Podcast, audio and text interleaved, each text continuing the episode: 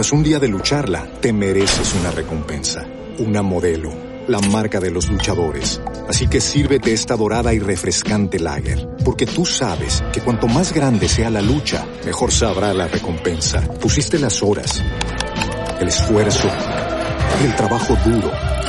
Tú eres un luchador y esta cerveza es para ti. Modelo, la marca de los luchadores. Todo con medida, importada por Crown Imports, Chicago, Illinois. Let's talk about MediCal. You have a choice and Molina makes it easy, especially when it comes to the care you need. So let's talk about you, about making your life easier, about extra help to manage your health. Let's talk about your needs now and for the future. Nobody knows MediCal better than Molina. It starts with a phone call. Call 866-420-5330 or visit meetmolinaca.com. Let's talk today. Equilibrio entre alma, mente y cuerpo. Bienvenidos a Sanamente, la cita con el bienestar. Dirige Santiago Rojas.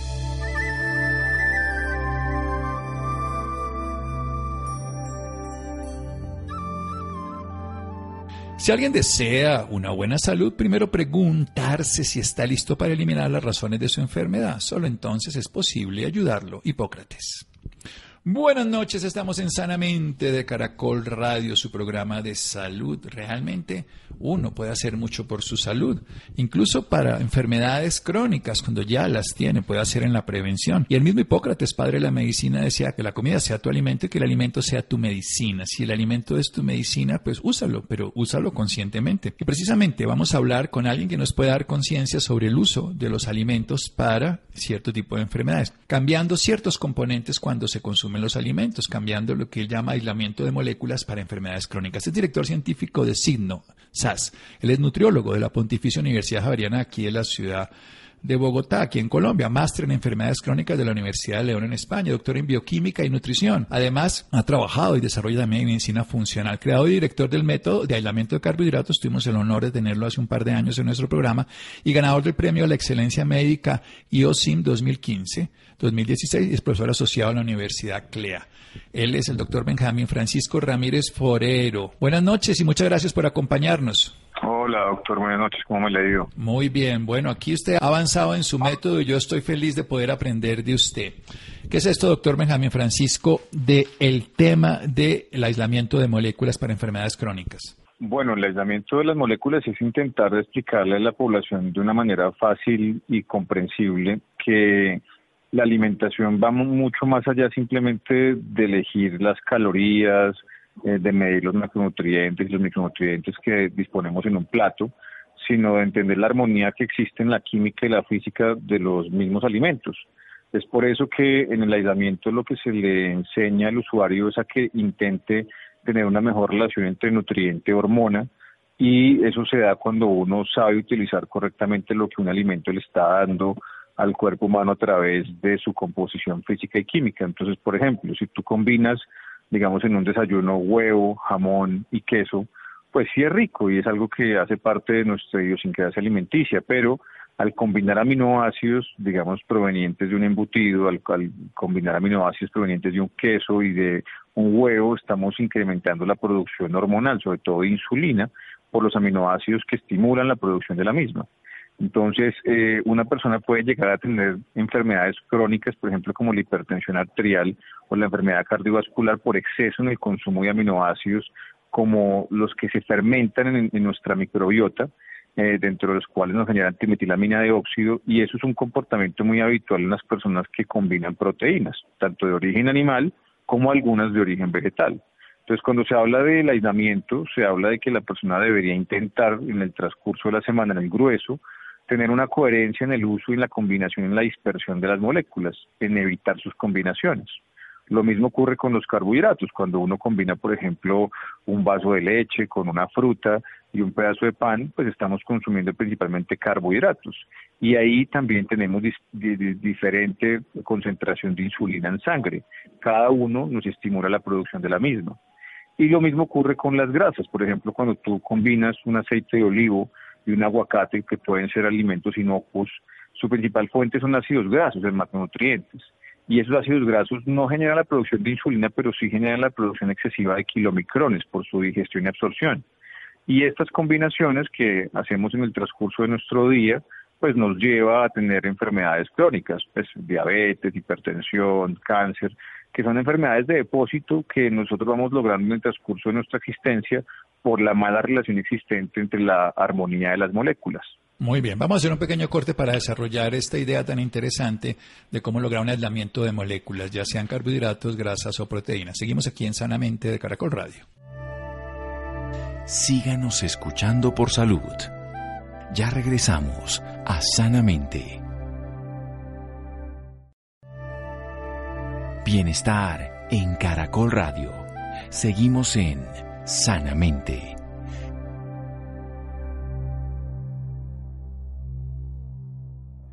Seguimos en Sanamente de Caracol Radio. Benjamín Francisco Ramírez Forero, nuestro invitado de hoy, nutriólogo de la Pontificia Universidad Javeriana, con máster en enfermedades crónicas, con diferentes especialidades también en medicina funcional, ganador del Premio a la Excelencia Médica y OSIM 2015-2016 y profesor asociado a la Universidad CLEA. Nos está hablando del aislamiento de moléculas para enfermedades crónicas, nos está hablando que no solamente hay que pensar en cuanto a la caloría y a la cantidad de nutrientes que tenga un alimento, sino cómo se pueden interactuar ellos en el cuerpo.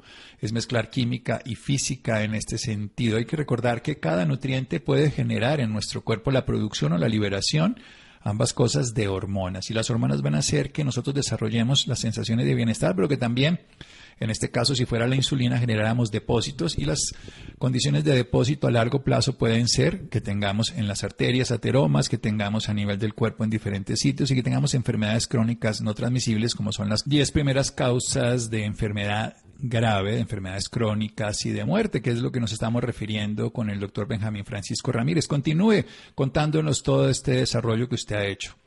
Bueno, doctor, pues realmente el, proceso se ha ido implementando desde el año 2009, desde que en la Universidad de Javeriana hicimos una investigación, un estudio observacional en pacientes que presentan pues alto riesgo de enfermedades crónicas, como son los transportistas que manejan, digamos, transporte intermunicipal, que son personas que están expuestas a varias situaciones que comprometen su salud.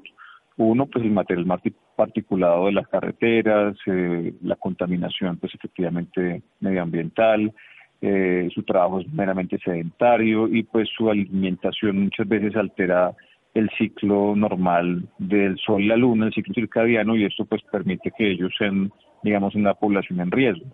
En ellos fue donde identificamos ese tipo de comportamientos, que las personas no cumplían con su ingesta energética, o sea, sus requerimientos nutricionales, pero que a pesar de no, digamos, tener una ingesta elevada de nutrientes, su forma de dispersión molecular de sus alimentos y su combinación en el transcurso del día los predisponía a tener situaciones de riesgo, sobre todo de, envejecimiento endotelial. Entonces veíamos, por ejemplo, en esos pacientes cómo se incrementaban marcadores como la hemoglobina glicosilada, las cifras tensionales, el colesterol LDL, y eso pues permitió eh, con el pasar de los años ir perfeccionando esa hipótesis de investigación que ya como te comento son unos 11 años y hasta el punto actual donde estamos utilizándolas ya en la ciudad de Bogotá como un tratamiento para las enfermedades crónicas desde el punto de vista de la nutrición clínica. Lo que hemos venido desarrollando pues es una herramienta educativa que permita a las personas reconocer las moléculas fácilmente en el plato de comida, saber qué es un carbohidrato, saber qué es una grasa, saber qué es una proteína, cuáles son sus fuentes, porque lo que vemos en la población colombiana es que no reconocemos las mismas, no sabemos por qué un vaso de leche es un carbohidrato, no sabemos por qué las frutas son consideradas fuentes de carbohidrato, no reconocemos, por ejemplo, algunos vegetales como fuentes de carbohidrato, eh, no reconocemos que algunos alimentos, por ejemplo, como las semillas, son fuentes de ácidos grasos y al no conocer la clasificación correcta de los alimentos con la fisiología humana, es donde hacemos, eh, digamos, errores de interpretación y combinaciones que no nos facilitan el tratamiento de condiciones crónicas. Entonces, cuando combinamos, por ejemplo, un vaso de leche y lo contamos simplemente como un lácteo, pero en nuestra sangre no circula un lácteo, en nuestra sangre circulan las moléculas que hacen parte del lácteo, en este caso en mayor proporción carbohidratos, en segunda proporción proteínas y en última proporción ácidos grasos, dependiendo del tipo de leche. Pero al combinarse, por ejemplo, en un café con leche, que puede ser una comida corriente en una casa colombiana, con un pedazo de pan, estamos teniendo una comida, lo que llama el usuario liviana, pero es una comida que solamente depende de fuentes de carbohidratos. La leche, en este caso, con un pan, sería otro carbohidrato. El exceso de insulina que producimos, por ejemplo, en horas nocturnas, pues nos condiciona en enfermedades como la obesidad y de ahí todas sus derivadas. Entonces, la herramienta que se ha construido es una herramienta básicamente para orientar a la comunidad a tomar decisiones de combinación según eh, las fuentes de alimento que la persona elija comprar en su mercado, evitando, obviamente, eh, alimentos que tengan combinaciones de moléculas. Por ejemplo, si tú compras una galleta que es una galleta que tiene 60 calorías, que no tiene azúcar añadido, que no tiene concentraciones muy altas de sodio en la tabla nutricional, pues uno dice, bueno, pues es una galleta inocua para mí. Pero si tú no revisas los ingredientes de cómo fue elaborada esa galleta, puedes encontrarte con, por ejemplo, que la galleta tiene harina de arroz, tiene harina, por ejemplo, de yuca, tiene harina de maíz, tiene harina, por ejemplo, de mijo, tiene chía. Entonces son cinco carbohidratos diferentes en una galleta. Entonces, claro, son 60 calorías, es una densidad energética baja, pero son cinco diferentes tipos de carbohidratos que no van a entrar al tiempo a la sangre. Cada uno va a entrar por separado. Y el disparo de insulina es mucho más alto que la misma densidad energética de ese producto. Y eso pasa constantemente cuando la persona hace compras, simplemente evaluando la tabla nutricional y no fijándose en los ingredientes del producto. Bueno, siempre es lo esencial son los ingredientes, pero usted nos está hablando aquí de no combinar moléculas. Entonces, eh, pongamos ejemplos ya en un plato de desayuno y luego pasamos a un almuerzo para hacer esa diferenciación. Sí, pues lo que te contaba, por ejemplo, digamos en un desayuno colombiano es muy común, digamos, encontrar el huevo combinado, por ejemplo, con queso. Entonces ahí son dos proteínas, dos proteínas que si la persona tiene una condición de base como una disbiosis, que es una condición muy común en la población colombiana, o tiene una permeabilidad intestinal, vamos a tener unas bacterias, un microbioma que no es muy lábil, y esas bacterias van a fermentar esos aminoácidos en exceso, que van a producir una sustancia, como te comentaba previamente, trimetilamina de óxido, que puede incrementar el riesgo en una persona de enfermedad cardiovascular, no necesariamente por los cifras de colesterol elevado en sangre. Eso es una combinación muy usual. Esas son combinaciones de moléculas que la persona debería reconocer. Si yo voy a comer proteína a mi desayuno, solamente elijo una. Entonces, si quiero huevo, solo huevo, pero no debería combinarlo con queso. Así sepa más rico, el problema no es tanto la percepción hedónica de la comida, sino es la funcionalidad que nos presta a largo plazo en nuestra maquinaria celular. Lo mismo, lo que te contaba, por ejemplo, si yo decido desayunar con una, un vaso de leche y un cereal, pues lo único que estoy haciendo es combinar carbohidratos y eso es lo que me dispersa literalmente la, el uso de una hormona, en este caso la insulina. Y eh, habitualmente uno tiende a combinar también grasa, por ejemplo, uno, uno ve a las personas combinando, eh, digamos, en su tostada de pan mantequilla y están utilizando, por ejemplo, aceite vegetal para la elaboración de su huevo están combinando grasa. Entonces siempre en los platos de comida se mezclan moléculas de forma inocente, pero que a largo plazo ese comportamiento sostenido y mantenido en el tiempo es lo que lleva a la persona a la presencia de enfermedades. No necesariamente por el exceso calórico o por la exposición sostenida a unas calorías derivadas de unos macronutrientes, sino por la dispersión molecular. Lo mismo ocurre en un almuerzo. Exacto. ¿Cómo sería un desayuno que recomendaríamos desde esta visión, que, donde no integráramos o no generáramos en este momento combinaciones excesivas de nutrientes. Nos está diciendo, la leche con cereal tiene, la leche tiene lactosa y tiene excesiva cantidad de carbohidratos, si es de lactosa aún más porque está separado, en fin, y le echamos un carbohidrato más que es, que es la granola que quiera, de la marca que quiera. Pero ¿cómo sería entonces algo ya recomendado? La idea es que, digamos que el método de aislamiento de las moléculas no busca que el paciente se encasille en una dieta como si fuera un partido político o una religión. O sea, digamos que aquí lo que se busca es educar en el uso. Entonces, al ser una herramienta educativa, el paciente puede seguir con sus costumbres alimenticias que tiene desde su casa, desde su arraigo, digamos, cultural, y simplemente con el hecho de identificar los alimentos por colores, siendo estos, por ejemplo, el amarillo, las fuentes de carbohidrato, los rojos, las fuentes de proteína y el azul, las fuentes de grasa, utilizando la bandera de Colombia, digamos, como colores primarios, nos permite que la persona diga, bueno, listo, por ejemplo, en la lista amarilla tenemos carbohidratos donde encuentro la arepa de maíz peto, un ejemplo. Entonces, eso es un carbohidrato. Ese ya es mi carbohidrato del desayuno, no tendría por qué combinarlo, por ejemplo, con una fruta, porque estoy dándole uso al maíz, al maíz blanco, en este caso como fuente de carbohidrato. Ahora, en la lista roja, por ejemplo, está el huevo. Entonces, digamos que la persona dice, bueno, yo quiero seguir comiendo huevo. Entonces, me voy a consumir un huevo y ese va a ser la proteína de mi desayuno. Entonces, no tendría por qué combinarla con queso porque ya me comí una proteína que en este caso es el huevo. Y una grasa. Entonces, por ejemplo, la persona decidió consumir en este caso mantequilla. No hablemos de cualquier tipo de mantequilla. Mantequilla de origen animal, no hablemos que es clarificada, sino mantequilla. Entonces, esa mantequilla es su fuente de ácidos grasos. Ya en ese plato, el plato está completo, consta de un carbohidrato, consta de una proteína y consta de un ácido graso.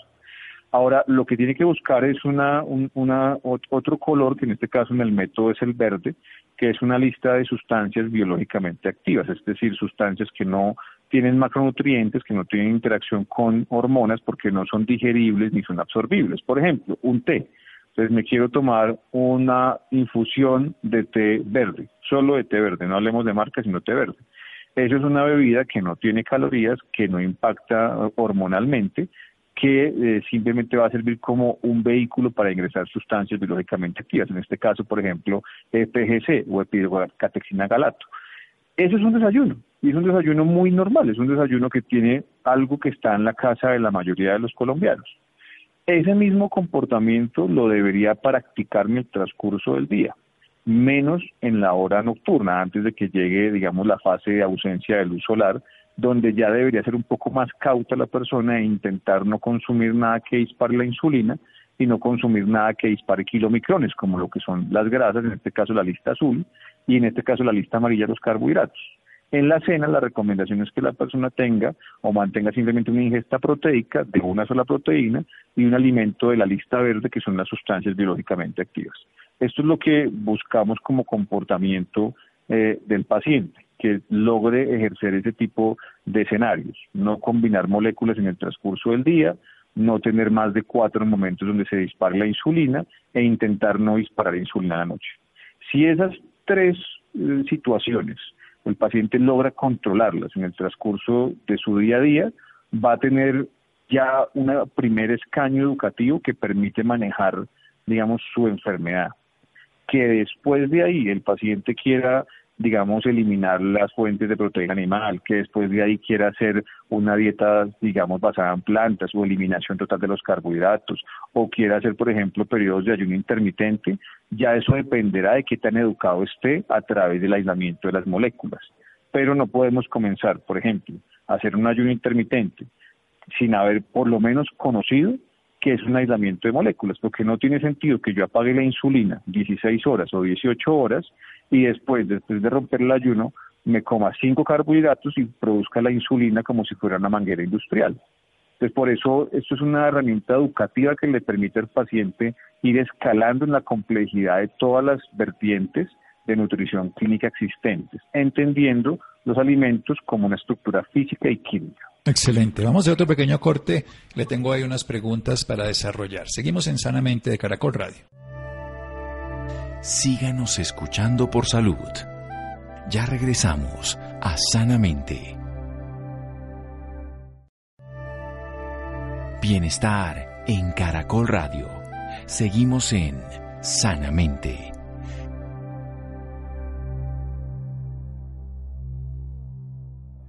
Seguimos en Sanamente de Caracol Radio. en cambio Francisco Ramírez Forero, el director científico de Signo, él es nutriólogo, nos está hablando del aislamiento de moléculas para enfermedades crónicas.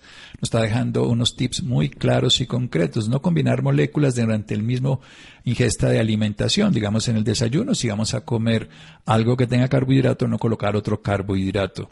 Y si lo vamos a hacer también, lo mismo con la proteína y la grasa. Por eso nos dice, por ejemplo, una arepa, mantequilla, ahí está el carbohidrato, está la grasa y estaría la proteína con el huevo. Y podemos usar sustancias no digeribles ni absorbibles que además no activan las hormonas y que podría ser exactamente como un té. La idea es que no tengamos más de cuatro ingestas en el día que vayan a disparar la insulina y que tengan carbohidrato o ciertos aminoácidos también la producen. Los carbohidratos y los aminoácidos pueden aumentar la insulina. Y también nos está hablando de que en la noche no generar algo que lleve a liberar insulina para que no tengamos, la insulina es una molécula que nos va a atesorar, que nos va a generar depósitos y que nos va a favorecer enfermedades como la diabetes, la hipertensión y muchas otras más.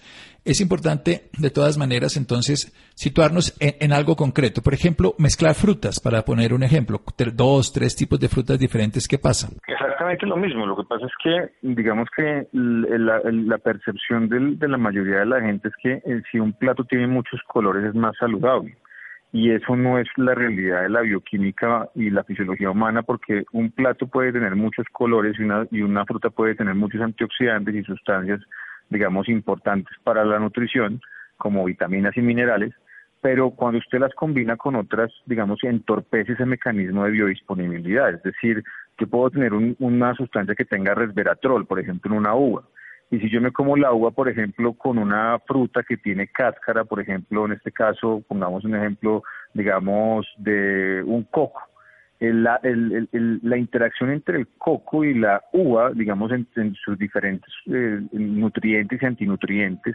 va a hacer que ese resveratrol no sea absorbible, no va a haber disponibilidad. Entonces, una cosa es que en un libro de nutrición o en una tabla de Excel de una, de una análisis de composición de alimentos diga que un alimento tiene un mineral o un nutriente importante y otra cosa es que el cuerpo logre digerirlo y aprovecharlo. Lo que nosotros queremos de las frutas principalmente es eso, que nos lleguen micronutrientes, que nos lleguen sustancias biológicamente activas a la sangre, pero muchas veces en las combinaciones que hacemos pues entorpecemos el mecanismo de biodisponibilidad, es decir, eso nunca hace presencia en sangre. Y cuando combinamos frutas, estamos haciendo lo mismo. Las frutas tienen una cosa que se llama respiración climatérica. Cada fruta respira de, de forma distinta en la atmósfera y hay unas que se maduran más rápido que otras por ese proceso de respiración. Entonces hay frutas que, por ejemplo, tú te puedes comer y en un minuto pueden estar volviendo el pico de insulina en la sangre. Por ejemplo, una papaya madura. Si yo me como, por ejemplo, un mango verde, un mango verde, digamos, tiene una respiración climatérica más lenta, no tiene casi carbohidratos simples, no son menos impactantes en la glicemia, entonces un mango de esos puede volverse azúcar en el torrente sanguíneo más o menos alrededor de unas cuatro horas en una fase gástrica. Entonces por eso cuando uno combina frutas, está combinando moléculas de carbohidrato que pues sí llevan vitaminas, llevan minerales, pero que están produciendo una gran cantidad de estímulo endocrino, que no es viable para una persona que tiene ciertas características, por ejemplo, obesidad, sobrepeso o una enfermedad como la diabetes. Eh, nosotros debemos entender que nosotros comíamos en su momento la fruta que estuviera en cosecha y ahora pues por la agronomía, la agricultura y el modernismo pues tenemos más frutas en el transcurso del ciclo del año y el concepto de la fruta en cosecha se perdió. Entonces, por eso nosotros encontramos gran cantidad de frutas y por eso hacemos combinaciones como una ensalada de frutas. Pero ahí estamos desaprovechando, uno, la biodisponibilidad y estamos entorpeciendo el mecanismo endocrino. Entonces, nosotros tenemos que tener conscientes que si comemos fruta, la fruta es un carbohidrato y como tal debemos usarlo. Está dentro del grupo de los carbohidratos y así mismo debemos ah, usarlo, disponerlo en el transcurso del día y no combinarlo con otro carbohidrato.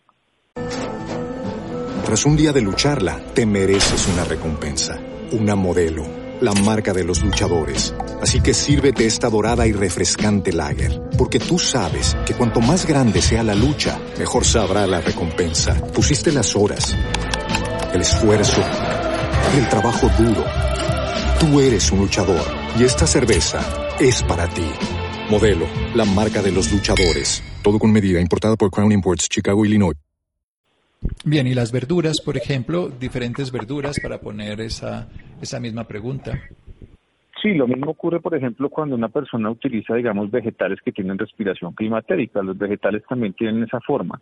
Algunos vegetales, los almidones, se logran volver en monosacáridos o volver carbohidratos simples. Por ejemplo, la zanahoria, la remolacha, el zucchini amarillo, las berenjenas, el maíz amarillo, eh, entre otros vegetales que, por ejemplo, nosotros no consumimos mucho en Colombia. Por ejemplo, eh, digamos, los rábanos también tienen ese comportamiento y ellos se vuelven glicémicos con el pasar del tiempo.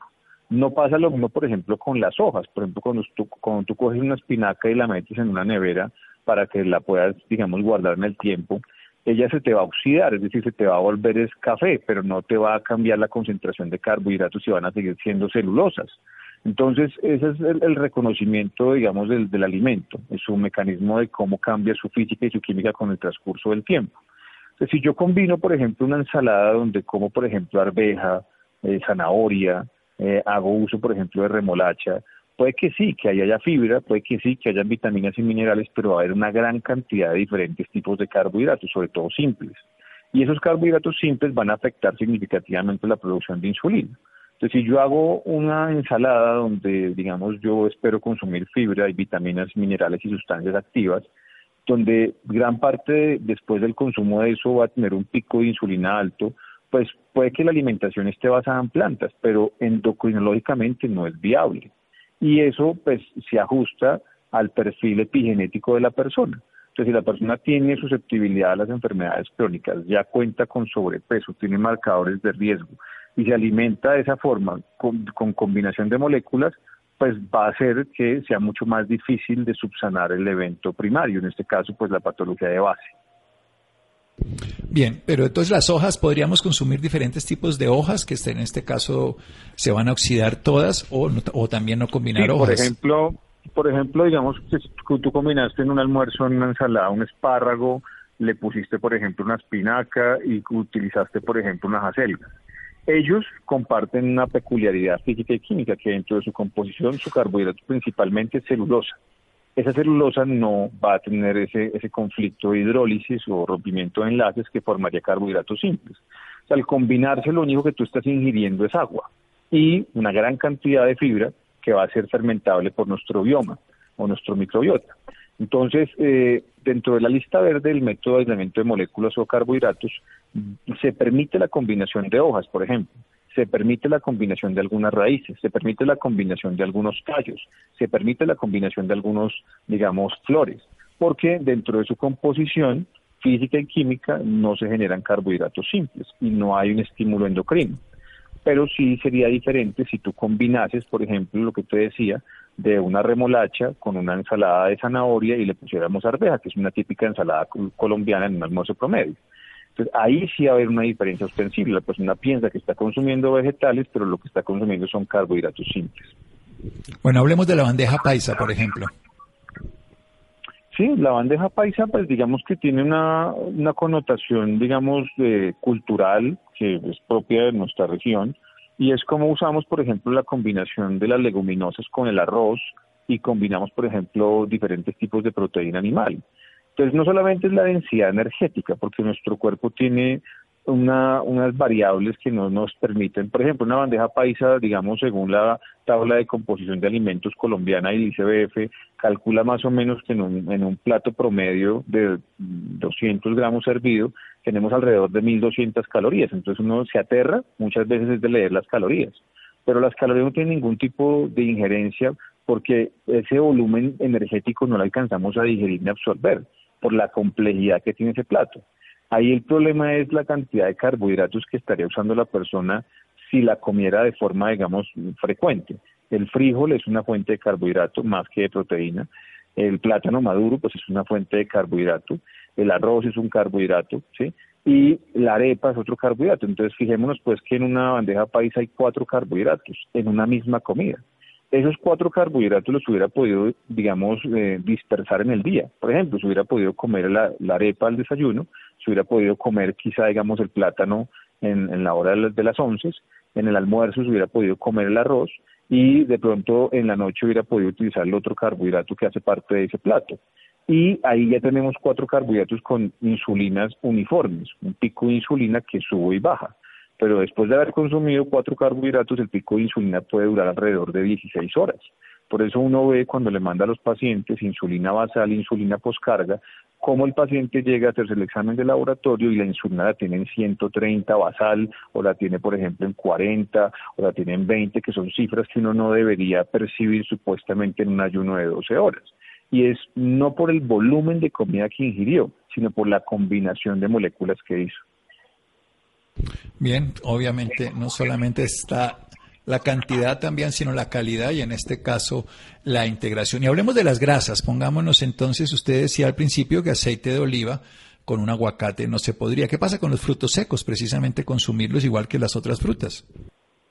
Es lo mismo, por ejemplo, cuando una persona compra un, mix, por ejemplo, de, de maní, nuez, almendra, marañón, su composición no es la misma, los ácidos grasos son diferentes. Al ser ácidos grasos distintos, digamos que su, su, digestión y su absorción es diferente. Entonces, por ejemplo, hay ácidos grasos de cadena media o ácidos grasos de cadena corta que son más rápidos en, llevar a la sangre. Los ácidos grasos de cadena larga eh, toman más tiempo, pero ¿qué pasa cuando combinamos, por ejemplo, ácidos grasos de diferentes fuentes? El conducto del kilo se satura más rápido, de kilomicrones. Y al saturarse más rápido tenemos una presencia mucho más eh, agresiva en circulación portal de BLs, DLs, de IDLs, que son proteínas eh, transportadoras de colesterol de densidades bajas, y tenemos más ácidos grasos libres. Entonces tenemos, eh, digamos, una agresión ostensible a, nuestro amigo el hígado, porque el hígado es el que tiene que llevar del bulto en esas dos, en esas dos, digamos, escenarios, tanto recibir lo que llega del conducto del kilo a circulación portal, que en este caso son los ácidos grasos, tanto recibir todo lo que es el exceso de combinaciones de moléculas de carbohidrato y aminoácidos. Entonces, por eso vemos que el principal, digamos, eh, afectaciones hepáticas. Vemos un paciente con transaminitis, vemos un paciente con hígado graso, precisamente porque es el centro de acopio, es el que es el servientrega, el que reparte la carga y nos hace gastar todos los nutrientes en nuestro cuerpo. Entonces, al combinar ácidos grasos en, forma de semillas, estamos usando la, esa misma esa saturación del sistema. Entonces, por eso lo, lo razonable sería que el paciente usara solo una cosa. Por ejemplo, hoy quiero comer maní, solo maní mañana quiero comprar marañones, solo marañones. No, pasado mañana quiero comer, por ejemplo, las semillas eh, de la calabaza, perfecto, pero que se respete su composición. ¿Qué componente tienen esas semillas? Mayoritariamente un ácido graso. Entonces, como tal, es una grasa, sería un alimento de la lista azul. Entonces, si yo voy a usar en mis once de por la mañana maní, solo maní, pero no, no necesito en ese mismo momento combinar marañón o combinar, por ejemplo, coco porque no es necesario. Puede que sepa más rico, puede que, que se sienta más rico en boca, pero ese efecto no va a ser tan, digamos, eh, eh, en nuestro sistema endocrino. Esa es la forma que tiene el método de aislamiento de las moléculas de educar a la población, es enseñarle a usar correctamente un alimento obtener el 100% del beneficio nutricional sin combinarse con otro para no generar un, perjuicio endocrino. Es usar correctamente nuestra nutrición. Precisamente donde tenemos la posibilidad de aprender más de usted, doctor Benjamín Francisco Ramírez. ¿Dónde está este método, esta cartilla para que tengamos como plantilla para seguir una nutrición balanceada, saludable y sobre todo aplicable para cada persona y lugar? El método está abierto a la población en general. El método, digamos, cuenta ya con dos libros que hemos logrado desarrollar en el transcurso de los últimos cinco años.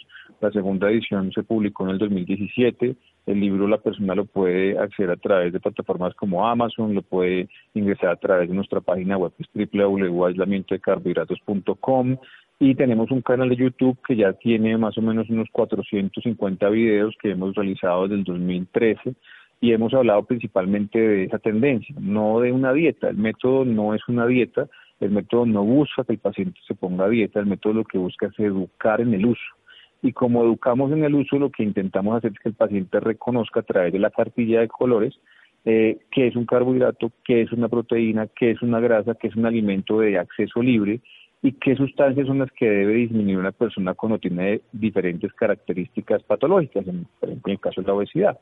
Esta cartilla se consigue también a través de la plataforma www.aislamientodecarbohidratos.com y efectivamente cuando un paciente solicita una cita de nutrición clínica en mi servicio, pues yo trato en la mayoría de las ocasiones cuando se permite pues por su evaluación eh, clínica utilizar el aislamiento de moléculas como primer derrotero eh, de tratamiento y posterior al uso del mismo y su, digamos, eh, efectividad en el transcurso del paciente, se hacen algunas modificaciones ya cuando el paciente está presto y educado para pasar algo más complejo, como lo es un ayuno intermitente, un aislamiento de moléculas pero versión cetogénica, un aislamiento de moléculas pero versión basada en plantas. O sea, es utilizar todas las vertientes de la nutrición clínica, pero entendiendo las moléculas, cómo funcionan en nuestro organismo. Y todo lo podemos encontrar a usted ahí, aislamiento de carbohidratos.com o alguna otra página o teléfono. Exactamente. Ahí lo encontramos. No, principalmente nuestra, nuestra página web es esa, www.aislamientodecarbohidratos.com. Eh, nuestras redes sociales Benjamín Ramírez PhD, ahí consiguen gran parte del contenido que día a día se sube para compartir el conocimiento de este método y eh, pueden encontrarme en el PBX 749-8957 en la ciudad de Bogotá o si desean comunicarse a un teléfono móvil 318-870-1308. 318-870-1308 o un PBX 749-8957 y en la página web aislamiento de carbohidratos.com. Bueno, doctor Benjamín Ramírez, muchas gracias. No, usted, doctor, muchas gracias por la entrevista, muy amable por el tiempo. Seguimos en Sanamente de Caracol Radio. Síganos escuchando por salud. Ya regresamos a Sanamente. Bienestar en Caracol Radio. Seguimos en Sanamente.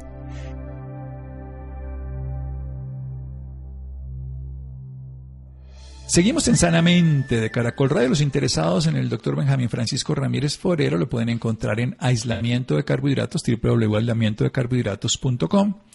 Hay un teléfono fijo, PBX 749-8957, 749-8957 o un celular 318-870-1308, 318-870-1308. Bien, vamos a cambiar de tema. Mujeres blancas y mayores de 50 años tienen más riesgo de desarrollar degeneración macular. Qué hecho tan importante. Adrián, buenas noches. Doctor Santiago, muy buenas noches y muy buenas noches a nuestros oyentes. Durante el 2020, el Centro de Rehabilitación para Adultos Ciegos, CRAC, atendió alrededor de 300 pacientes con degeneración macular asociada a la edad, aunque operó únicamente durante seis meses al año. Gracias al modelo de rehabilitación integral del CRAC, los pacientes con baja visión o alteraciones visuales a causa de la degeneración macular de MRE recuperan su autonomía, independencia y después a su rehabilitación funcional reciben apoyo en materia de inclusión social. Para hablar sobre este importante tema nos acompaña en este momento la doctora Joana Rosso. Ella es optómetra de la Universidad de La Salle y especialista en gerencia de instituciones de seguridad social en Salud de la Universidad Santo Tomás. También es especialista de baja visión para la Fundación 11 para la solidaridad con las personas ciegas de América Latina. Actualmente es coordinadora de salud visual en el Centro de Rehabilitación para Adultos Ciegos CRAC. Doctora Johanna Rosso, muy buenas noches y bienvenida Sanamente de Caracol Radio. Hola, buenas noches, ¿cómo están? Muy bien, doctora. Me gustaría que comenzáramos o que nos comenzara contando, mejor dicho, cuál es la principal causa de ceguera en el mundo. Bueno, la principal causa de ceguera en el mundo actualmente es la degeneración macular relacionada a la edad y eh, seguida es hasta el glaucoma. Muy bien, doctora. Y en un poquito más de profundidad, ¿qué es la degeneración macular? La degeneración macular es una eh, enfermedad que se produce por el deterioro de las células de la retina. En la retina de nosotros tenemos un área que es especializada, que es la que nos permite ver los detalles, los colores, eh, las formas. Esa parte es la mácula. En la mácula es ahí donde mayor concentración de conos y bastones, más específicamente conos, em, tenemos en esa área y ellos son los que se deterioran con la edad. ¿Por qué con la edad? Porque obviamente llevan trabajando mucho tiempo y al llegar a ese momento de vida algunas personas pueden presentar una degeneración macular. ¿Por qué se predispone a eso? Por ejemplo, los fumadores, los que se exponen al sol, las personas obesas, le da más que todas las mujeres blancas. En edad promedio, 50 años en adelante, pues se puede estar eh, presentando la degeneración. Muy bien, doctora. Ahora me gustaría que nos comentara ¿Cuáles son aquellos síntomas que pueden presentarse en esta patología? El primer síntoma que mm, reportan las personas es visión borrosa en el centro. Entonces, por ejemplo, van a leer y como que ya las letras no se ven igual de nítidas, ver el, rostro de las personas no es fácil. Ese es el, el, síntoma principal. Y después ya cuando te va avanzando la enfermedad, por ejemplo, las personas van caminando y hay una reja la reja de las viviendas, de los apartamentos, una reja, una reja cualquiera, ya no la ven recta, sino empiezan a verla ondulada. O por ejemplo, un piso normal de baldosa, ya las líneas de las baldosas no se ven rectas, sino se ven onduladas. Son de pronto las dos cosas más representativas de la enfermedad. Muy bien, doctora. Ahora, ¿podemos prevenir o pueden las personas prevenir esta patología? Se puede prevenir, sí, si no fuman, si hacen ejercicio, si se protegen del sol, si se come bien, pero lo más importante que todo esto es que mm, es, acudir a un oftalmólogo, ¿sí? Las consultas con oftalmología son supremamente importantes porque si se detectan las cosas a tiempo se puede actuar a tiempo. Pero pues ya después de que la enfermedad tenga un curso y tenga el curso más grave, pues no es mucho lo que se puede hacer. Muy bien, ahora que menciona usted una especialista en oftalmología, ¿qué tan recurrente o qué tan seguido o con con qué periodo tenemos que asistir o deberíamos asistir idealmente a, un especialista? Sistema de salud colombiano te da acceso a optometría y ese, ese acceso ya lo da como un primer nivel, o sea, optometría vas una vez al año sin necesidad de revisión ni nada. Cuando tú acudes a una consulta de optometría, puedes solicitarle al optómetra que tú tienes eh, síntomas, que la revisión, ¿sí? Si el optómetra ve alguna cosa rara, te va a remitir al oftalmólogo. Pero si tú lo quieres hacer de forma particular, anualmente es lo ideal que tú hagas una consulta con oftalmología para chequear toda la parte interna del ojito, que es lo que no se hace normalmente donde, en una consulta rutinaria. Perfecto, doctora Giovanna. Ahora, ¿cuáles son estos factores de riesgo para adquirir esta patología? Ok, el, el factor de riesgo más, em, más alto es que las personas tengan, sean fumadoras, ¿sí? que sean de raza blanca, las mujeres se ven más afectadas, las personas obesas, el sobrepeso, el colesterol, los problemas cardíacos. Em, y ya pues obviamente el factor hereditario también es otro, otro punto importante. Perfecto. Ahora doctora, ¿cuáles son los tipos de degeneración macular que existen? Ok, son dos. Es degeneración macular relacionada a la tipo seco y el exudativo. ¿no? Sé si te los explico más adelantico. No, este es el momento. Me gustaría como que nos explicara un poquito qué diferencia tienen, cómo es uno y cómo es el otro.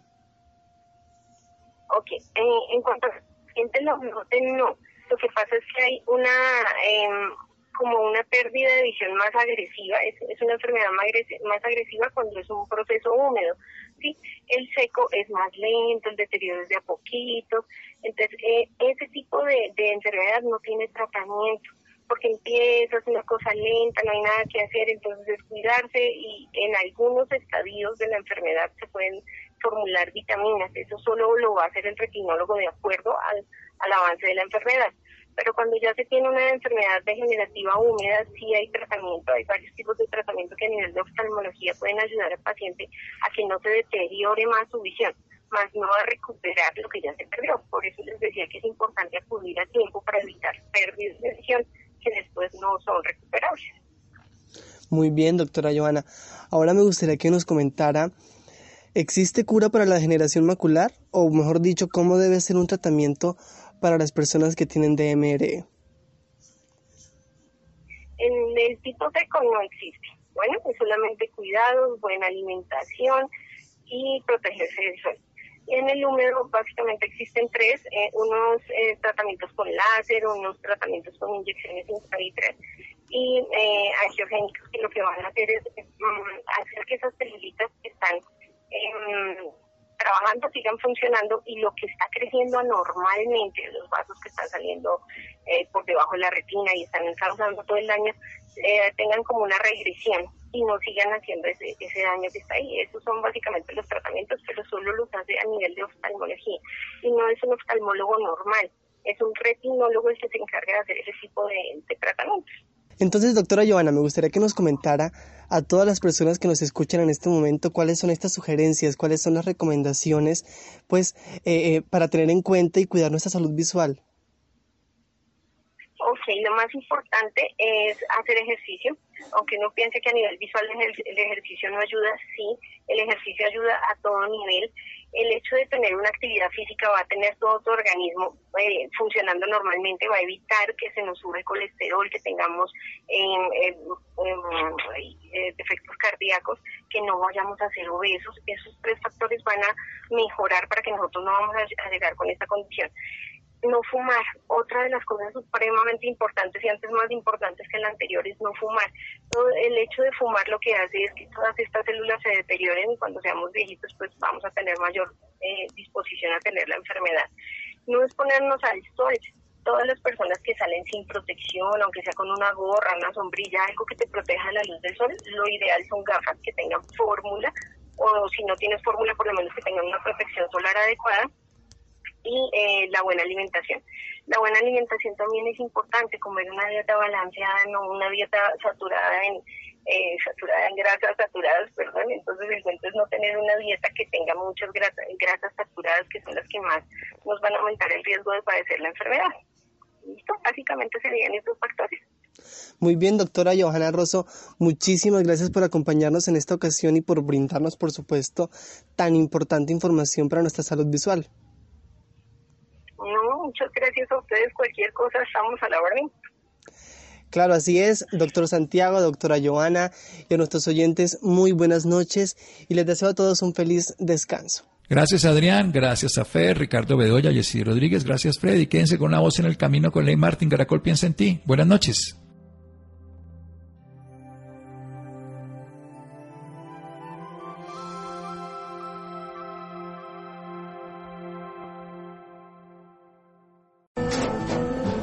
Tras un día de lucharla, te mereces una recompensa, una modelo, la marca de los luchadores. Así que sírvete esta dorada y refrescante lager, porque tú sabes que cuanto más grande sea la lucha, mejor sabrá la recompensa. Pusiste las horas, el esfuerzo, el trabajo duro. Tú eres un luchador y esta cerveza es para ti. Modelo, la marca de los luchadores. Todo con medida, importada por Crown Imports, Chicago, Illinois. Let's talk about MediCal. You have a choice and Molina makes it easy, especially when it comes to the care you need. So let's talk about you, about making your life easier, about extra help to manage your health. Let's talk about your needs now and for the future. Nobody knows MediCal better than Molina. It starts with a phone call. Call 866-420-5330 or visit meetmolinaca.com. Let's talk today.